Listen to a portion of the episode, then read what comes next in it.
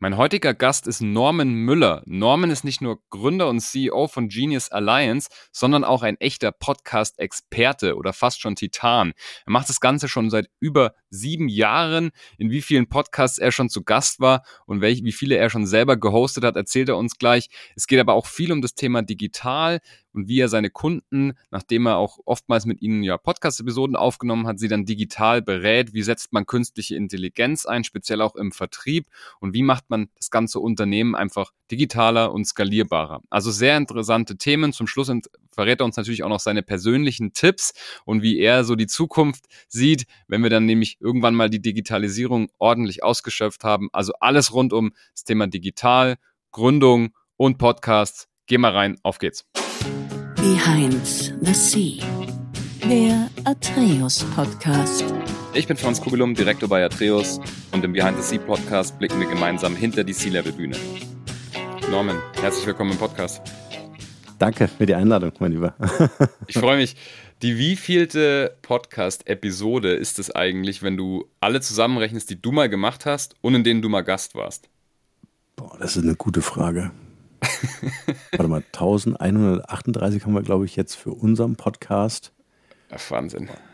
Das sind äh, schon, schon also, einige. Also auch, wo ich eingeladen war, ja. also über die Jahre, da kommt schon ein bisschen was zusammen. Das ist eine gute Frage. Das ja. echt mal eruieren. Nicht schlecht. Also auf jeden Fall über 1200 wahrscheinlich, oder? Ja, wenn ja. nicht sogar noch mehr. Ja, okay. Also das ist ja schon eine beachtliche Summe. Mhm. Dein eigener Podcast Genius Alliance hat davon ungefähr 1100. Wie lange machst du den jetzt schon? Ähm, gegründet habe ich den 2015 aus purer Leidenschaft. Äh, alle haben geglaubt in meinem Umfeld, ich würde äh, ein Freizeitproblem damit lösen, aber es war wirklich am Anfang ja. so ein Testen, so ein Rumspielen mit der ganzen Technik. Ich hatte überhaupt keine Ahnung, ich habe überhaupt keine Vorkenntnisse. Ich bin weder Toningenieur noch ausgebildeter Journalist oder so. Mhm. Aber es hat mich einfach fasziniert, weil ähm, das so ein, so ein tolles Medium ist, wofür du kein Display brauchst. Mhm. Und das äh, habe ich dann weitergetrieben und seit 2015 Damals hieß er noch Markenrebell. Ah. Jetzt heißt der Genius Angel mhm. äh, Podcast. Und es ging immer um Digitalisierung, immer um äh, ähm, neue innovative Technologien, jetzt künstliche Intelligenz, mhm. ein heißes, heißes Thema. Und da spreche ich dann mit Top-Executives, äh, mit Investoren, mit Gründern, mit Digitalexperten. Cool. Wir schauen uns ja auf jeden Fall gleich noch an, wie du dann da auch hingekommen bist, wie sich das alles ergeben hat und wie auch die, die Podcast-Produktion sozusagen Hand in Hand mit deinem, mit dem, mit, ja, mit der Digitalberatung, sag ich einfach mal, einhergeht. Mhm. Magst du uns mal einen Überblick geben über, ja, ich sage mal dein Portfolio, was du an Aktivitäten und auch Aufsichtsratmandaten, alles Mögliche, was du quasi heute so machst? Ja, es ist äh, vielfältig. Also als erstes äh, verstehe ich mich als äh, Spezialist für Digitalisierung, um mal das ganz weitläufig ähm, äh, zu fassen. Das heißt, äh, ich helfe mit meinem Team Unternehmen, die digitale Projekte aufsetzen wollen, die Digitalstrategien entwickeln wollen, jetzt aktuell natürlich verstärkt durch ChatGPT. Mhm. Wie kann ich eine KI in mein Unternehmen zum Beispiel in äh, vollautomatisierte Prozesse äh, einbauen? Wie kann ich damit neue Geschäftsmodelle entwickeln, neue Märkte erschließen und dergleichen? Also da sind wir sowohl äh, Konzepter, Berater wie auch Umsetzer, also die dann wirklich mit einem Team, mit ähm, äh, zum Beispiel Entwicklern äh, weltweit agierend ähm, äh, Teams aufbauen, um dann auch in die Umsetzung gehen. Mhm. Und das Ganze natürlich, ähm, und das ist mir persönlich wichtig, in einer hohen Qualität. Also du brauchst da wirklich Leute, äh, also die besten Digitalexperten, mit denen du da arbeiten kannst, mhm. weil das natürlich, wie man sich vorstellen kann, äh, sehr hohe Investitionsvolumen sind. Ne? Also mhm. Und, und den Fehler machst du halt dann in der Regel nur einmal. Ja? Der fällt dir dann auch Jahre später erst auf den Fuß. Um das zu vermeiden, äh, setzen wir von Anfang an auf Top-Leute, mit denen wir schon jetzt seit über 20 Jahren mache ich das jetzt schon, ähm, zusammenarbeiten. Und ähm, das Podcasting, wie ich ja eingangs schon sagte, war am Anfang so eine Leidenschaft und ist äh, immer mehr zu einem professionellen Tool geworden, um Netzwerk zu bauen. Mhm. Ähm, wir helfen mit dem ganzen Thema, weil wir einfach so viel Erfahrung haben, eben auch Unternehmen das vertrieblich einzusetzen. Mhm. Das heißt, ähm, ich bin jetzt weniger so der Marketing-Experte, auch wenn Podcast für viele da draußen Marketing ist, Sichtbarkeit, Ruhm, Ehre und alles, was damit verbunden ist. Aber vor allem Netzwerke aufzubauen, um herauszufinden, ist man sich irgendwie sympathisch? Habe ich vielleicht ein wichtiges Asset, was dir fehlt oder was in deiner Wertschöpfungskette vielleicht eine tolle Ergänzung wäre und dann äh, zusammenzuarbeiten, Projekte zu entwickeln und mhm. eben vor allem digitale Projekte zu entwickeln. Mhm. Genau. Ja, das ist spannend, wie du, wie du das Podcast siehst, also das Format viele sind ja dann, also die erste Frage, die ich oft kriege, ist, wie viele Zuhörer, wie viele Downloads, wie hoch ist die Reichweite? Wenn ich jetzt mhm. deine Vorteile und deine Herangehensweise ans Podcast mir jetzt betrachte und dein Podcast hat 70.000 Downloads pro Monat, also da sind mhm. viele mhm. Hörer drauf, aber so von der Grundeinstellung könnte man auch sagen, Reichweite eigentlich erstmal egal, weil du, dir geht es um, um das ja. Netzwerken, oder? Ja. Also während sich ein Podcast im Marketing immer auf die Audience konzentriert, ja, also wer hört mir zu, sind die Themen spannend für die, erreiche ich meine Zielgruppe, ja, konzentriere ich mich voll und ganz auf unsere Gäste. Ja. Also wer, wer ist ein spannender Unternehmer, wer ist eine spannende Unternehmerin zum Beispiel, äh, die ähm, uns gut gebrauchen können, um ihre Abläufe zu optimieren. Ja. Also ich habe ein schönes Beispiel, was ich immer wieder bringe, ist ähm, eine, eine Lackfabrik. Die produzieren Autolacke für Porsche und VW. Mhm. Ja. Und da habe ich den Geschäftsführer eingeladen und das war total nett. Damals äh, sogar eine der wenigen Aufnahmen, die ich gemacht habe, äh, so face to face. Ah, ja, also okay. er, er, ist zu mir gekommen. Ja. Und dann waren wir uns sympathisch und danach hat sich einfach ein Gespräch ergeben und wir haben dann später eine KI entwickelt, äh, mit der es möglich war, äh, die Autolacke zu reproduzieren. Das war für die ein Riesenpain. Ähm, die haben dann ein halbes Jahr mit sieben Ingenieuren versucht, den, den Lack zu reproduzieren. Mhm. Und wir haben das einfach mit der Software in 48 Stunden äh, machen können und daraus dann weitere Geschäftsmodelle entwickelt. Also das sind so mhm. ähm, äh, Beispiele, wie der Podcast im Grunde ein Entree ist, einfach ein Kennenlernen, äh, mhm. eine Möglichkeit über digitalen Weg, wir nehmen das ja hier auch digital auf, mhm. ähm, äh, ähm, viel tiefer in eine zwischenmenschliche Beziehung einzutauchen, als du das irgendwie bei LinkedIn hinkriegst oder ähm, äh, vielleicht über einen, ähm, weiß ich nicht, Vertriebscall oder so. Mhm. Also da ähm, ist die Sympathie, die am Ende entsteht oder da ist, ausschlaggebend dafür, macht man was zusammen oder eben nicht. Mhm. Ja. Genau. ja, also ich sehe es mittlerweile genauso. Wir wurden uns ja damals vorgestellt vom, vom Dennis. Dennis, nochmal Grüße raus. Yes. Ich hoffe, er hört zu.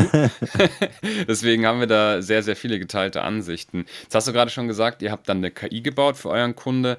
Mhm. Das heißt, das, ist das aktuell euer Steckenpferd, so ein digitales Produkt, auch so Geschäftsmodelle, die auf, auf sagen wir mal, KI oder auf anderen digitalen Plattformen ja. basieren?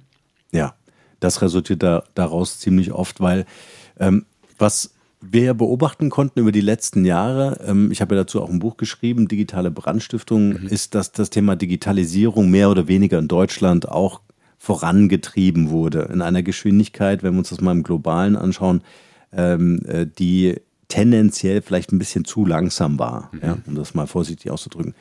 Ähm, das Thema KI äh, wird durch Maschinen gesteuert. Ja? Das heißt, wir erleben jetzt eine exponentielle Entwicklung in dieser äh, digitalen Welt. Und was wir eben auch damit verbunden feststellen werden, ist, ähm, also Branchenunternehmen können viel schneller abgehängt werden, wenn der Wettbewerb herausfindet, hey, ich kann dieses Kundenerlebnis mit KI viel besser, viel schneller erzeugen und es war vorher noch nicht da. Mhm. Ja, also das ist das Wettrennen in den Branchen gerade, was wir gerade erleben, dass jeder versucht mit einer künstlichen Intelligenz einfach einen, äh, einen, einen, Kundenservice, ein Kundenerlebnis oder auch ein Produkt zu entwickeln, was vorher so gar nicht möglich war, weil die Rechenpower gefehlt hat, weil die mhm. KI gefehlt hat.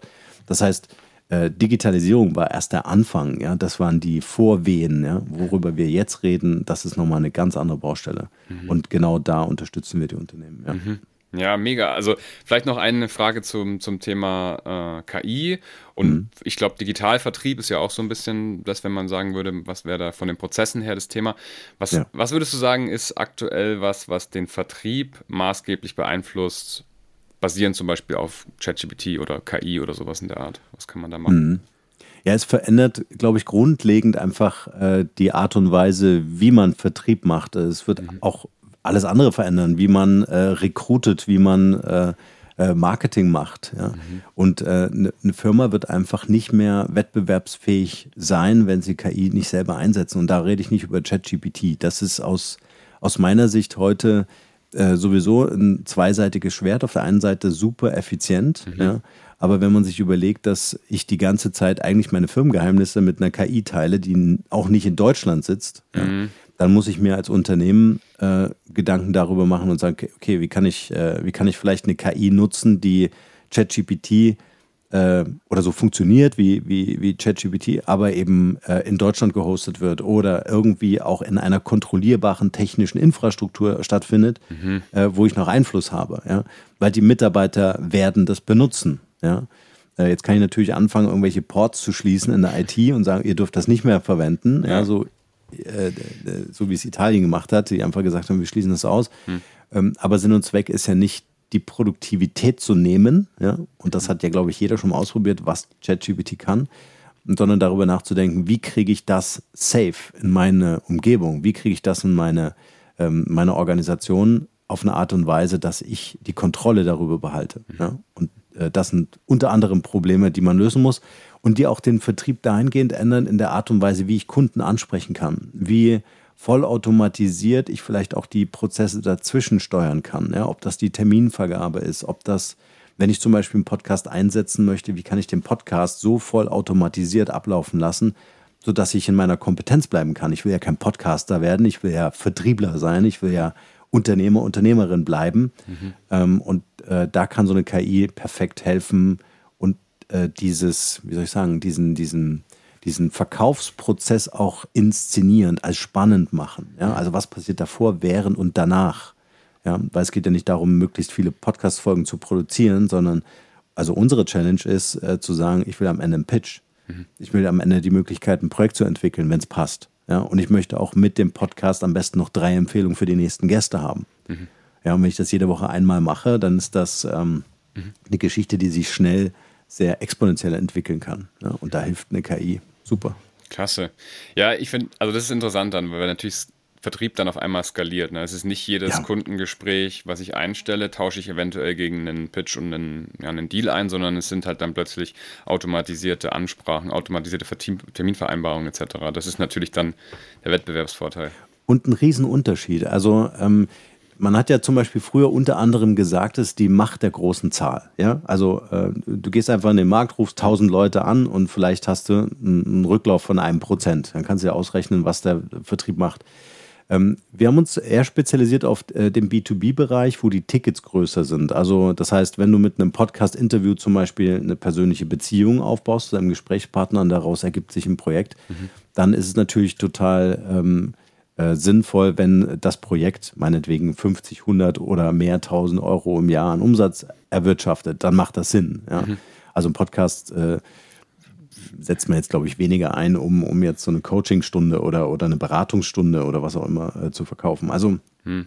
da lohnt sich dann auch schon eher so das Ganze eher so in, in der Boutique zu sehen, anstatt in der Masse zu sehen. Ja? Also eher so auf Qualität zu setzen. Okay. Und das ist sehr nachhaltig. Ja? Also musst dir vorstellen, alle meine Interviewgäste, und da habe ich jetzt ein paar gehabt, äh, von denen habe ich die Telefonnummer. Ich bin ja da auch so frech im Podcast und duze die alle, bis auf Pater Anselm Grün, den habe ich, äh, den ich nicht geduzt. Ja. Ähm, aber die kann ich alle anrufen und kann sagen, ey, kannst du mir eine Brücke zu der Person bauen? Also das sind wirklich belastbare Netzwerke. Mhm. Äh, dieses das, ich glaube, die Zeiten sind auch vorbei, wo, wo dieses Influencer-Dasein irgendwie wichtig war, ja, um zu sagen, ey, guck mal, wie viel Reichweite ich habe, ja, wie viele Fans ich bei LinkedIn oder in anderen Netzwerken habe, sondern es geht darum, äh, dann habe ich lieber 100 Fans, aber mit denen arbeite ich. Mhm. Das, das ist wahr, ja. Das sieht man auch in den Influencer-Themen. Ich meine, klar, am Anfang haben alle geguckt, ja. wie viele Follower hat jemand, dann später irgendwann mal, hm, sind die echt? Äh, wie viele Kommentare hat eigentlich jemand und wie viel Engagement? Und dann, jetzt ist wirklich die Frage, wie viel konvertieren eigentlich davon? Und das, das was du gerade sagst, ist super spannend, weil ich werde zum Beispiel oft gefragt, ey, so viele Likes hast du ja gar nicht auf deine Beiträge bei LinkedIn. Hm. Ja, aber LinkedIn ist nicht mein Verkaufskanal. Mein Verkaufskanal ist der Podcast. Mhm. Und du musst mich eigentlich, eigentlich fragen, wie viel Umsatz machst du mit dem Podcast? Mhm. Wie, wie ja. viel Umsatz machst du mit dem Podcast? musst du nicht sagen, aber ja. ja, aber, aber das ist die richtigere Frage. Das ist nämlich die vertriebliche Frage. Mhm. Wie viele Likes hast du auf deinem LinkedIn-Beitrag, ist eine Marketingfrage. Ja. Und das ist völlig unerheblich. Ich bin, die, ich bin glaube ich, der, der faulste auf diesem Planeten, weil ich auf diese Netzwerke einfach keine Lust habe. Also bei uns werden die Beiträge automatisiert über Zapier äh, gepublished, um einfach da zu sein. Aber ähm, äh, mir ist das völlig wurscht, ob das einer liked oder ob das zehn liken. Mhm. Wichtig ist, ähm, und, und das ist, glaube ich, auch nochmal im, im Vertrieb so ein Gamechanger, äh, wieder zu verstehen, mal wieder zurückzukommen, da wo wir eigentlich herkommen. Ja, der Vertriebler ist früher in ein Unternehmen gefahren ohne Termin, hat gesagt, ich würde gerne mit dir einen Kaffee trinken, ich war in der Nähe. Mhm. Ja, hey, lass uns mehr Kaffee trinken, ja? lass uns mehr in den Austausch gehen wieder. Und so ein ehrliches Interesse, ja, also mhm. alle im Interview, die kriegen von mir keinen Fragenkatalog, so wie du es auch machst, mhm. ähm, sondern das sind Fragen, die resultieren aus einem Gespräch, ein Gespräch, was wir so auch in der freien Wildbahn führen würden, mhm. ja. Und dann machst du den richtigen Podcast für den Vertrieb. Alles andere ist Marketing, alles andere ist Show. Ja. So. Sehr cool. Jetzt schauen wir uns mal an, wie du da hingekommen bist, dass du quasi angefangen hast, Podcasts zu machen und dann natürlich auch das irgendwie in, ja, in deinem Beruf halt dann umgewandelt hast. Mhm. Erzähl mal so ganz kurz, wo du, wo du aufgewachsen bist, wo du herkommst. Also ich bin äh, aufgewachsen in Halle, da mhm. bin ich geboren und bin dann ziemlich schnell nach meinem Zivi, weil ich war immer ein Fan von Bergen und es war mir da alles zu flach. Ja. Da bin ich nach Bayern und äh, habe dann viele Jahre in München äh, verbracht und äh, also meinen Zivildienst da gemacht, mhm. damals noch. Mhm. Und dann äh, ziemlich schnell ins äh, Business eingestiegen, weil ich ein, ähm, ein Angebot hatte von einer Agentur, ähm, die neue Medien hieß das damals noch. Also alles, was heute so Internet ist, war damals super neu. Man wusste nicht ja. genau, ob die Digitalisierung wieder weggeht, aber äh, ja. ich habe die neue Medienabteilung in einer der größten inhabergeführten äh, Designagenturen in Deutschland äh, aufgemacht mhm. oder geführt. Und ähm, äh, das, das würde man vielleicht heute so in die Kategorie CDO ähm, äh, bringen, also Digitalstrategie entwickeln und so weiter. Mhm. Und das war damals noch in der Zeit, äh, da sind Geschäftsberichte, das ist ja eine Pflichtveranstaltung für Kapitalgesellschaften, ähm, äh, entwickelt worden, äh, wo eine Hardcopy per Kurier in München äh, transportiert wurde und du versucht hast, dann handschriftlich die Korrekturen ausfindig zu machen. Und, ja. und das war für mich natürlich äh, das absolute Worst-Case-Szenario, weil so viel Abstimmungsprozesse, das kann kein Mensch mhm. bezahlen. Da hast du fast eine Viertelmillion ausgegeben, nur um so einen Geschäftsbericht zu haben. Okay, in Deutschland gewinnst du dafür Preise, in Amerika ist es völlig wurscht, das ist eine Hardcopy, äh, schwarz-weiß, interessiert keinen. Ähm, in Deutschland ist das total wichtig und ähm, damals habe ich, und da gab es keine äh, CMS oder ERP-Lösung oder sowas dergleichen, ja, also Content-Management-Lösung gab es einfach nicht, also haben wir es selber entwickelt und habe mir dann ein, ein Entwicklerteam äh, aufgebaut und äh, dann haben wir im Grunde den Geschäftsbericht digital abgebildet, um ihn dann in einem digitalen Workflow zu korrigieren, um dann zu drucken. Und mhm. ähm, das waren so die, die Anfänge damals, ähm, vor allen Dingen auch personalisierte äh, Inhalte digital zu entwickeln und dann eben äh, zu drucken. Und da habe ich dann zehn Jahre verbracht, habe für die größten Unternehmen in Deutschland gearbeitet. Äh, wir haben Porsche Design gemacht, Süddeutsche Zeitung, Axel Springer, die großen ähm, IAA-Messen damals ähm, äh, gemacht. Wir haben, ach Gott, äh, Buchverlage, äh, Kultur, sehr spannendes Thema, neue Pinakothek zum Beispiel. Mhm.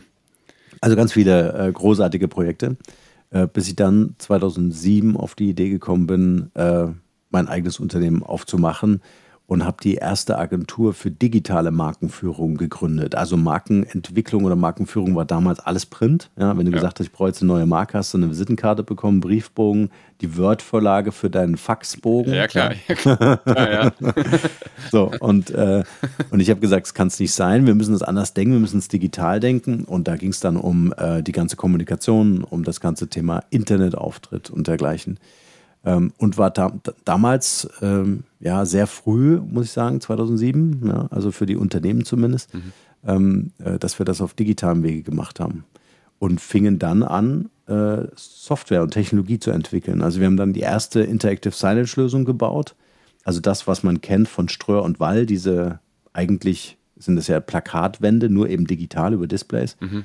Äh, die haben wir damals intelligent gemacht. Das heißt, unsere Displays haben erkannt, steht ein Kind davor, ein Mann oder eine ah, Frau und konnte okay. den Content individuell personalisiert ausstellen ähm, äh, oder ausgeben. Und ähm, wir haben quasi ein Betriebssystem gebaut, womit du in der Lage warst, äh, auf Android-Basis damals ähm, äh, das dein Produkt zu inszenieren am Point of Sale. Das war im Grunde unsere Challenge. Okay. Haben dann 400 Apotheken damit ausgestattet, haben dann gemerkt, Software-Lizenzgeschäft ist eine Geschichte, aber mit Werbegeschäft verdienst du noch viel mehr. Also wenn die äh, Displays dann im Standby sind und haben dann noch eine Gesellschaft gegründet und so ging das reihum.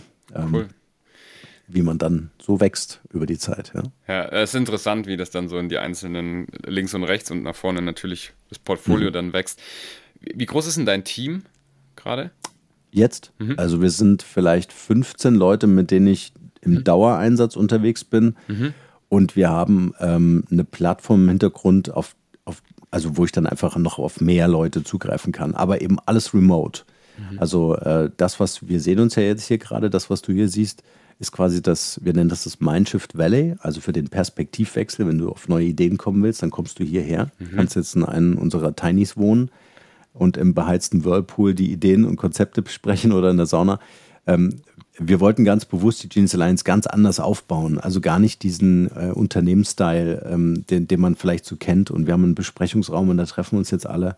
Sondern äh, wir wollten mit den Besten arbeiten und die besten Entwickler zum Beispiel, die ich kenne, die ähm, äh, sind in Bali am Strand beim Kitesurfen. Ja. Also die lädst du nicht ein in einen Besprechungsraum. Ja. Ähm, es war auch so lustig, äh, über die Lackfabrik, äh, über die wir vorhin, ja. vorhin gesprochen haben.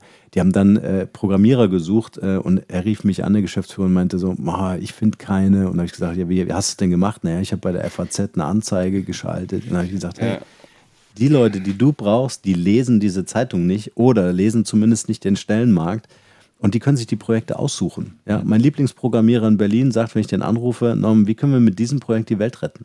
Das ist das, was den interessiert. Er weiß, dass er gut ist und er verdient sein Geld. Ja, aber äh, er braucht Impact. Ja? Und das ist auch nochmal, was die junge Generation angeht, ein ganz anderes äh, darüber nachdenken. Mhm. Und jetzt kannst du dir vorstellen, wenn du so ein Unternehmen bist äh, mit ganz hervorragenden Besprechungsräumen und äh, schönen Neon-Oberlichtern und so und so einer Plastikpflanze hinten links im Eck, wie attraktiv ist das für unter, also für, für, für, für tolle Leute, die du für dein Unternehmen brauchst, egal in welcher Fachkompetenz. Absolut. Und genau das haben wir äh, ähm, verändert, das haben wir eben anders machen wollen und haben deshalb äh, den Jeans Alliance Space so als digitale Plattform aufgebaut und ähm, arbeiten fast ausschließlich remote mit den Leuten zusammen. Okay. Auf Projektbasis. Okay das, was, was ich jetzt hier sehe, sehen die Zuhörer oder die Zuhörerinnen ja gerade nicht. Das ist ja, was ist das für ein, für ein Büro? Und du meinst, es ist eins eurer Tinys. Ja. Erzähl mal. Äh, wir, unsere Tinys sehen so aus wie so ähm, Hobbit-Häuser, so halbrund mit Holz verschindelt von außen. Okay. Und ähm, äh, wir haben davon drei, zwei sind in der Vermietung und das eine, was du jetzt hier siehst, äh, ist im Grunde das Büro oder Podcaststudio von mir. Mhm. Und ähm, und man kommt hierher und du kannst hier, also du kommst hier in die Natur, das ist erstmal wichtig zu verstehen, weil viele fahren hierher und haben sie den Eindruck, ich bin hier falsch und dann sind sie genau richtig. Mhm. Sehr gut. Also wir haben hier eine 1000 Mbit Leitung Internet, Glasfaser liegen, das heißt, äh, und die liegt auch fast an, also das ist alles hier technologisch äh, natürlich schon, aber äh, mir geht es darum, äh, sich selbst so ein bisschen wieder auch zu erden. Ja? Also dieser ganze digitale Wahnsinn, der uns umgibt, mit dem wir jeden Tag klarkommen müssen, mhm. äh, der muss uns dazu befähigen oder ermöglichen, dass wir uns an Orten wie diesen hier treffen ja, und sagen, okay, wir kommen jetzt mal mit zehn Leuten hierher und wir gehen jetzt mal offline, ja, mhm. um einfach mal darüber zu sprechen, was können wir online machen. Und da musst du eine andere, andere ähm, mhm. Perspektive einnehmen können. Und deswegen Mindshift Valley. Mhm. Ähm, hier wollen wir genau das ermöglichen. Andere Gespräche in einem ganz anderen Setting ähm, auf dem E-Bike oder mhm. beim Walk and Talk durch äh, die Berge hier. Voll gut. Genau. Ja, ja finde ich sehr, sehr cool. Ja, also was mich jetzt natürlich auch interessiert, wie hast du mhm. dieses Podcast-Format so früh erkannt und dann halt natürlich auch so früh eingesetzt, weil also 2015 ist meiner Meinung nach hier vor allem im deutschsprachigen Raum sehr früh dafür ich bin, glaube ich, 2014, 15 auf Podcasts aufmerksam geworden und habe dann angefangen zu hören, bin aber nie jetzt währenddessen, gut, war auch noch jünger, aber auf die Idee gekommen, dass ich das jetzt selber machen würde. Mhm. Bis 2020, glaube ich, irgendwann. Da habe ich dann so die ersten Ideen gehabt, hm, eigentlich könnte man da auch selber mal sowas hosten. Ist ja gar nicht so, also technisch mhm. nicht so kompliziert, das aufzusetzen. Also, wie hast du das gemacht? Wie hast du das schnell erkannt und wie hast du gesagt, boah, das mache ich jetzt sofort? Wann war das? So. Naja, ich habe bis 2015 immer mal wieder gehört und was mich, was mich total fasziniert hat, und das setzt es ja so ein bisschen voraus, ist, ähm, ich bin ja am Ende des Tages Unternehmer mhm. und äh, habe ehrlich gesagt keine Zeit, mich um eine Produktion von irgendwas zu kümmern oder nimm mal das ganze Thema Marketing, was das für Zeit in Anspruch nimmt. Und was mich so fasziniert hat, ist, ähm, die ganze Welt hat sich irgendwie so auf Google AdWords und so weiter konzentriert. Mhm. Größte mhm. Suchmaschine, ja, und wie viel äh, muss ich jetzt einkaufen, damit ich die Sichtbarkeit hinkriege. Mhm. Und dann habe ich immer habe ich mich gefragt und gesagt, will ich mich da wirklich anstellen? Ja, also stell dir so eine lange Schlange vor, alle stehen bei mhm. Google an und jeder winkt und sagt, hey, ich bezahle mehr für diesen Anzeigen. Ja, ja, ja. Das wollte ich nicht. Ähm, Dann habe ich mir überlegt, wer ist die zweitgrößte Suchmaschine? Das war dann YouTube oder ist es immer noch? Mhm. Und äh, eigentlich selbes Bild, ja, äh, gehört zu Google, also mhm. stellt sie dich da genauso an. Aber wo keiner angestanden hat, äh, war bei iTunes. Mhm. Und das ist die drittgrößte Suchmaschine auf der Welt. Ah, das wusste ich ja. auch nicht. Eben. Verrückt, ja. Und äh, da stand irgendwie keiner an. Ja. Mhm. Und weißt du, was interessant ist, wenn du auf der Autobahn fährst und fährst von der, von der Autobahn runter auf die Raststätten, wo dann die ganzen Zapfsäulen sind, mhm. ja, ähm, Zumindest ist es in Deutschland so, dass es tendenziell so ist, dass die Leute sich an der längsten Schlange hinten anstellen. Anstatt zu gucken und sagen, ey, vorne links ist was frei. Stimmt, ja. ja. Und das machen die wenigsten. Das ist ein Phänomen. Das mhm. ist auch mal wissenschaftlich untersucht worden, warum das so ist. Mhm. Ähm, und im, im, Grunde ist es genau dieselbe Situation. Bei iTunes steht irgendwie keiner, ja, also stell dich doch da an. Ähm, und was die wenigsten wissen, ist, dass äh, der Podcast das kostengünstigste Kommunikations-, Vermarktungs-, also Vertriebs- und Marketing-Tool ist, was wir haben. Ja, wenn wir Video machen, müssen wir immer gut aussehen, es muss immer gut ausgeleuchtet sein, es ist immer anstrengend, irgendeiner muss das immer schneiden. Ja. Ähm, bei einem Blogartikel, ähm, das Ding musst du auch schreiben, da musst du Muße haben, da musst du irgendwie so. Ja. Absolut. Ähm, ja. Ähm, so, und für all das brauchst du ein Display. Für dein Video, für deinen Text. Ja? Aber Audio geht so schnell. Guck mal, wir unterhalten uns hier. Das könnte ein Gespräch sein, was wir sonst sowieso geführt hätten. Mhm, absolut. Jetzt haben wir es aufgenommen. Jetzt machen wir da noch ein schönes Intro, Outro vorne dran und mhm. publishen das und fertig ist die Laube. Irgendein, irgendeine Maschine macht vielleicht noch ein Transkript für die Shownotes und äh, dann es das. Und ich meine, also dafür gibt es keine Alternative. Ja? Und das habe ich als professionelles Unternehmen einfach in meinem Kommunikationsmix, so ein Podcast. Mhm. Sowohl im Marketing, auch wenn ich das nicht so äh, sehr propagiere, aber ähm, auf jeden Fall im Vertrieb. Mhm. Ja. Mhm. Ja. Und das ist faszinierend. Absolut. Ja, sagen wir mal, gucken wir mal zu, zu dem Teil, wo ich dich nach deinen Tipps frage. Also, einerseits natürlich bin ich, finde ich spannend, wie du also deinen persönlichen Alltag auch gestaltet, was du so selber für dich auch als Tipps hast. Machst du zum Beispiel viel Sport, gesunde Ernährung, Schlaf, Tracken, solche Sachen. Ne? Da gibt es natürlich auch so, so Biohacking-Tipps äh, mhm. äh, und Tricks. Bist du da, bist du da so jemand, der das macht? Oder? Ja, ich muss immer alles ausprobieren. Ich bin ja so ein ähm, Techie, ich bin so gesegnet ähm, mit, der, mit dem Talent, wenn du mir eine Software zeigst paar Minuten, dann kann ich die danach selber weiter bedienen. Oder also wenn du mir jetzt Photoshop fünf Minuten zeigst, mhm. dann kann ich danach Photoshop und Illustrator und InDesign und so weiter alles selber bedienen, weil ich da okay. nicht, irgendwie so eine Affinität habe. Also muss ich auch die ganzen Variables ähm, äh, ja. äh, ausprobieren. Und ähm, da gibt es äh, einen coolen Ring, den kann ich dir mal den Link schicken. Damit kannst du zum Beispiel ähm, deine Kreditkarte verknüpfen. War bei Höhle der Löwen, ist ein deutsches äh, Entwicklerteam. Okay. Und wie cool ist das denn, wenn du äh, das Gerät, wo du deine Kreditkarte auflegst beim Einkaufen, weißt du, so in beide Hände legst und sagst, ich möchte jetzt bitte bezahlen. ja, und du hast den, den Ring, äh, der natürlich dann äh, ähm, äh, per RFID da äh, getrackt wird. Also das ist eine coole Geschichte. Ja, das ist nicht schlecht. Da kann man viel, viel Quatsch machen. machen. Ja, genau. ja. Ja. Also mein, äh, die Mädels bei der Bäckerei, die freuen sich immer, wenn ich meine Hand mhm. auflege statt mhm. die Karte. Ja. Sehr gut, ja. ja. Also sowas finde ich ganz, äh, ganz cool. Und dann habe ich natürlich diese Standardsachen. Ich habe noch so einen anderen Ring, diesen äh, Aura-Ring. Mhm. Kennst du den? Ja, der trackt so alles Mögliche, ne? Also Aktivität, genau. Schlaf etc. Mhm. Das finde ich ganz cool, weil den hast du im Zweifel immer dran und da hält der Akku auch länger als jetzt so eine Apple Watch oder mhm. so. Mhm. Aber ähm, was ich auch festgestellt habe, äh, ist, dass es, es darf nicht äh, deinen Tag dominieren. Also ich gucke mir zum Beispiel die ganzen Informationen am Ende des Tages an, das ist wichtig, weil wenn dir äh, dein Ring, deine Uhr oder was auch immer am Anfang des Tages gleich sagt, ey, deine Performance liegt bei 69 Prozent, dann ist ja. das kein gutes Mindset für den Rest des Tages. Das, das ist wahr. Ja. Also das ist auf jeden Fall ein, ein Trick. Ähm, ich bin Familienpapa von fünf Kindern, kann also jedem raten, ganz viele Kinder äh, zu haben. Die, das sind alles kleine Senseis, ja, wo die ja. ganz, ganz viel lernen. Die holen dich immer wieder auf den Boden der Tatsachen zurück. Ähm, und, ähm, und ich liebe das einfach. Und äh, im Grunde ist das Arbeiten an Digitalprojekten oder überhaupt das digitale Arbeiten ähm, im Grunde meine Chance, auch meine Kinder aufwachsen zu sehen. Ja, wir hätten vor ein paar Jahrzehnten wahrscheinlich gesagt, ich muss jetzt in die Fabrik und komme heute Abend wieder. Was hast du von deinen Kindern? Gar nichts. Hm.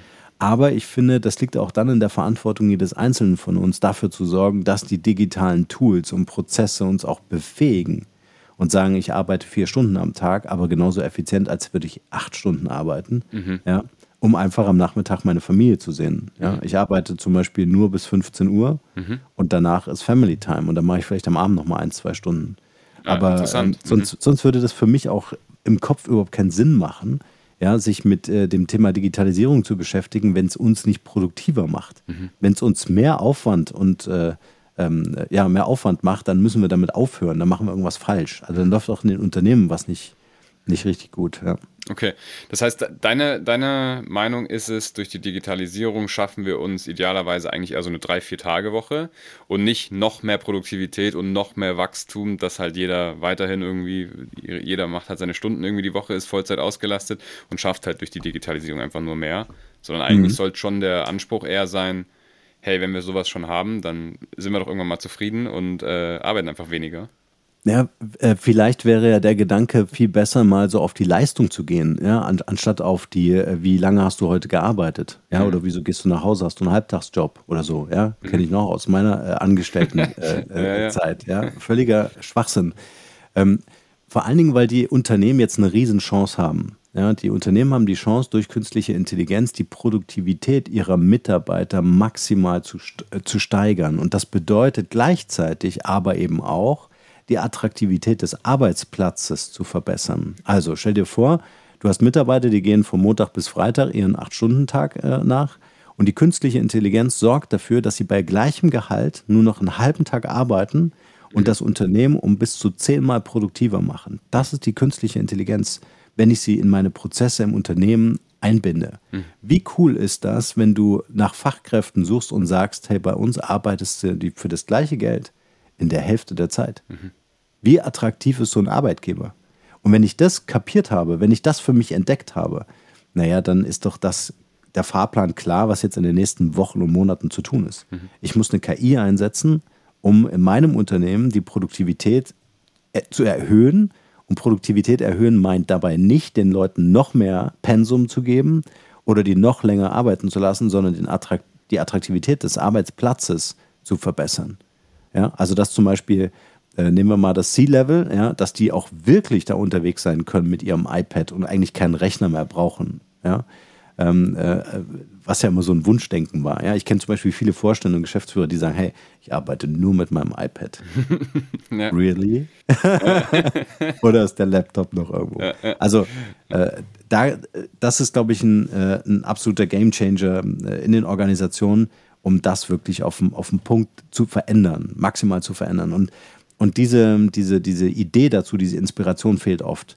Weil wir ja gelernt haben durch äh, Digitalisierung, okay, wir faxen jetzt nicht mehr, jetzt machen wir E-Mail. Jetzt können wir viel mehr E-Mails in derselben Zeit verschicken. Und das, da müssen wir wegkommen von. Wir müssen E-Mails schreiben lassen. Ja? Wir müssen Termine koordinieren lassen. Eine künstliche Intelligenz wird dafür sorgen, dass wenn du dich mit jemandem treffen möchtest, dieser Einladungsprozess in deinem Kalender äh, vorkonfiguriert ist. Ja, du brauchst dich darüber überhaupt nicht mehr äh, äh, kümmern. Oder du sagst deinem Kalender nicht, ich möchte von dann bis dann äh, an einem Projekt arbeiten, sondern du sagst deinem Kalender, ich habe ein Projekt, dafür brauche ich zehn Stunden. Sorg dafür, dass die in meinem Kalender verplant sind. Meine Deadline ist übernächste Woche Freitag. So, und dann äh, sagt der Kalender, okay, ich verteidige dein Mittagessen, weil das brauchst du. Ja, ich passe auf dich auf. Ich verteidige, dass äh, du bei deinem Sohn oder bei deiner Tochter zum Sport äh, zuschauen wolltest, weil das steht in deinem Kalender, das hat für dich Prio. Ja. Aber ich verteidige auch oder, oder cancel sinnlose Meetings ja, oder verschiebe die, sodass du dein Projekt auch äh, äh, erfolgreich umsetzen kannst. Also ich glaube, da gibt es auch in den Unternehmen so unfassbar viel noch zu lernen oder an neuen Perspektiven einzunehmen, um einfach zu schauen, wenn du wirklich mit Top-Leuten arbeiten möchtest und die auf deiner Führungsebene Level haben möchtest, dann musst du denen andere Angebote machen. Viele Medizinstudenten, mit denen ich mich unterhalte, die sagen, ich will Arzt werden, aus Passion, aus Leidenschaft. Das, deswegen studiere ich das. Aber ich werde sicher keine 60 Stunden die Woche arbeiten. Ja, ich suche mir was, wo ich 20 Stunden arbeiten kann. Und dann frage ich, wieso das? Hast du noch irgendwas? Du hast doch noch gar keine Kinder. Ja, aber ich segel. Ja. Ich segle gern. Ja. die haben Hobbys. Und für die ist das, äh, die, die Freizeit ein ganz essentieller Wert. Und da musst du, da, da, die kannst du auch nicht mehr mit Geld locken und einkaufen. Das funktioniert nicht. Die holst du mit genialen äh, äh, Projekten ab. Ja, die musst du catchen. Äh, Und das schaffst du nicht, indem du sagst, pass mal, ich bezahle dir einfach 50.000 Euro mehr im Jahr. Das interessiert ihn nicht. Das ersetzt Segeln nicht mehr. Mhm. Ja, die Zeiten sind vorbei. Kann man so stehen lassen. Sehr gute, sehr gute Tipps und sehr gutes äh, Wort auch fast schon zum Ende. Ich habe noch drei Fragen an dich. Erste Frage: mhm. Was wolltest du mal werden, als du Kind warst? Äh, ähm, ähm, äh, Börsenmakler. ja. so mit 8, ich fand das, ich habe ich hab ja. das geliebt, so ganz viele Monitore mit ganz vielen Schaltern, die kein Mensch versteht, und Diagrammen und so. Und ähm, aber ich habe dann mal einen kennengelernt, ziemlich früh, und äh, habe gesehen, wie kaputt der war. Und da war das für mich, also ich wollte mein Leben nicht aufs Spiel setzen für für ein paar Bildschirme und Charts. Nachvollziehbar. Ja, ja. finde ich jetzt auch äh, dann jetzt deine Tätigkeit äh, interessanter. Sagen ja, wir so. Genau. Macht auch viel mehr Spaß. Ja, absolut.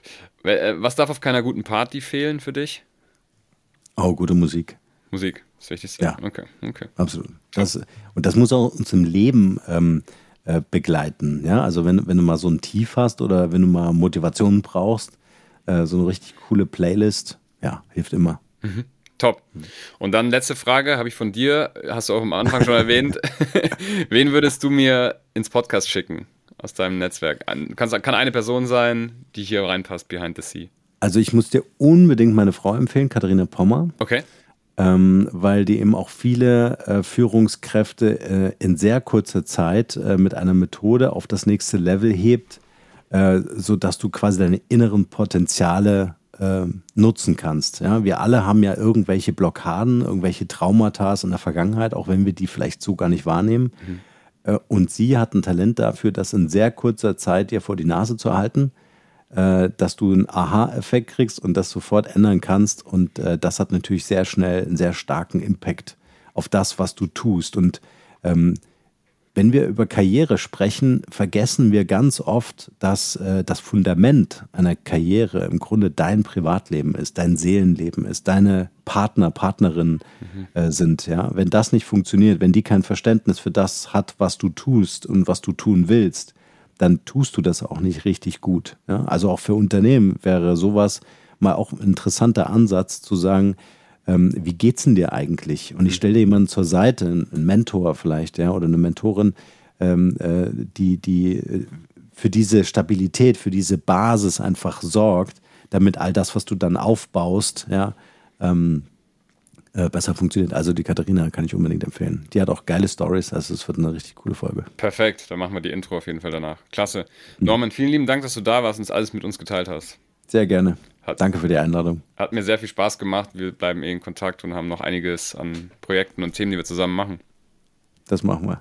Top. Danke dir. Ja, wer jetzt noch zuhört, unbedingt den Kanal natürlich abonnieren und wenn ihr könnt und wenn ihr wollt, eine Bewertung da lassen. Das hilft uns natürlich ein bisschen Reichweite aufzubauen und einfach auch regelmäßig in eurem Feed zu sein. Denn wenn ihr solche Episoden wie mit dem Norman gerne regelmäßig hört, dann müsst ihr euch nicht mehr darum kümmern, welche als nächstes kommt. Gibt es wöchentlich neue Folgen.